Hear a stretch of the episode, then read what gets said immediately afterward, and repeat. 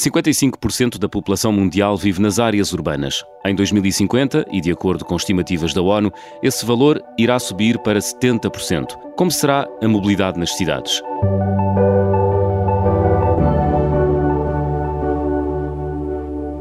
Ricardo Lopes é o diretor de marketing da Renault. Ricardo, sendo os automóveis um dos maiores problemas das cidades e sendo, esta, sendo estes um dos focos no combate às alterações climáticas, como é que um fabricante de automóveis pode ser parte da solução? Bom, desde logo, seguramente propondo eh, produtos, neste caso automóveis, eh, cada vez mais eficientes. Mais eficientes em termos energéticos e, sobretudo, eficientes naquilo que são as emissões de CO2. Mas eh, não apenas no produto automóvel, eh, mas também na componente dos serviços e, sobretudo, na, na forma de aquisição ou de utilização da mobilidade.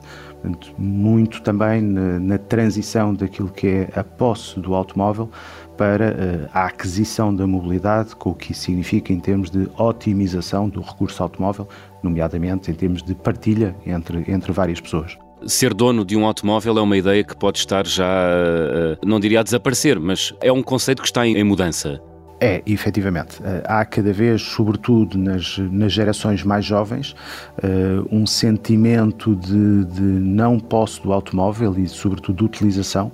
uh, sobretudo com o que isso significa em termos de menor custo para, para, essas, para essas pessoas e, sobretudo, também por uma consciência quase.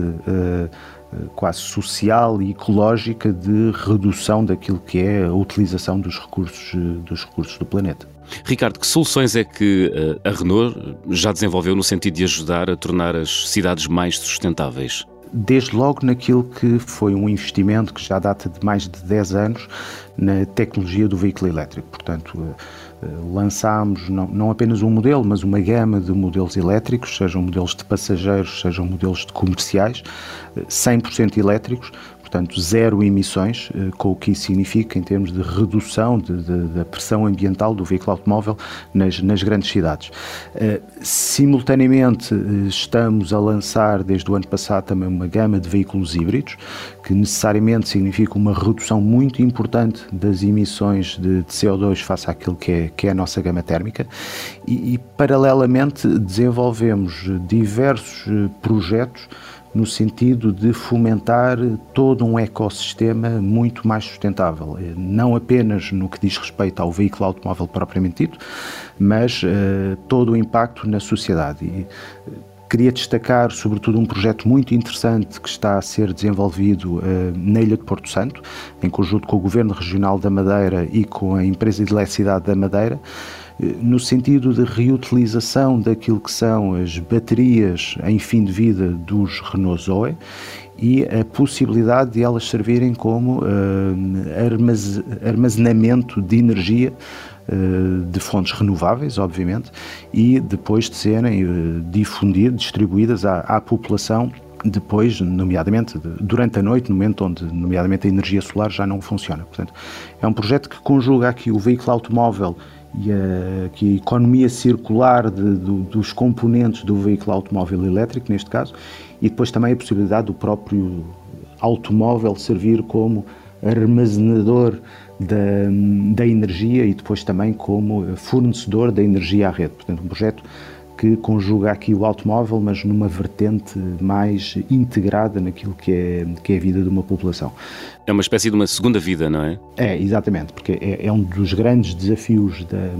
da mobilidade, no seu todo e sobretudo da mobilidade elétrica, que é o que é a segunda vida das baterias,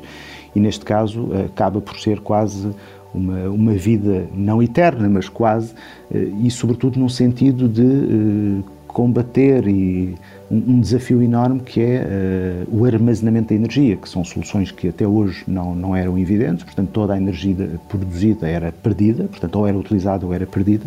e neste caso conseguimos uh, armazenar esse bem tão precioso que é a energia e colocá-la à disposição das populações. Ricardo, quais são as grandes mudanças que se vão operar nas cidades no que à mobilidade sustentável diz respeito? Bom, desde logo eh, toda a sociedade está num processo de transformação eh, muito eh, acelerado com todo este contexto de, de, pandemia, no sentido de um diferente equilíbrio entre o trabalho físico e o trabalho,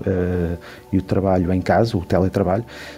que, a meu ver, vai fazer com que a forma como nós nos relacionamos com a cidade e como nos relacionamos com a proximidade do trabalho vai, vai mudar de uma forma muito importante.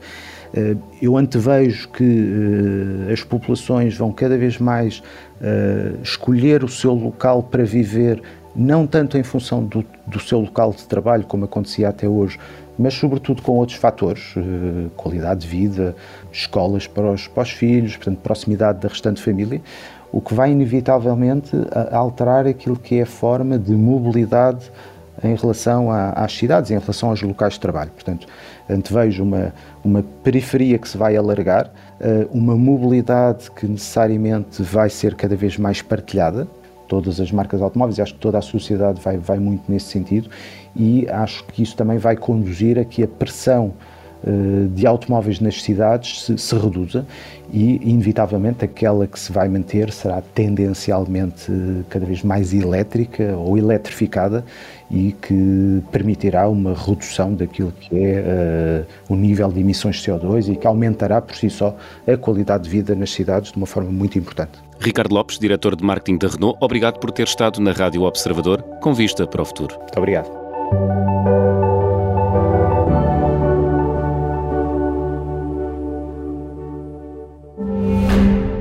Este programa tem o apoio de BP. Conduza Carbono Neutro.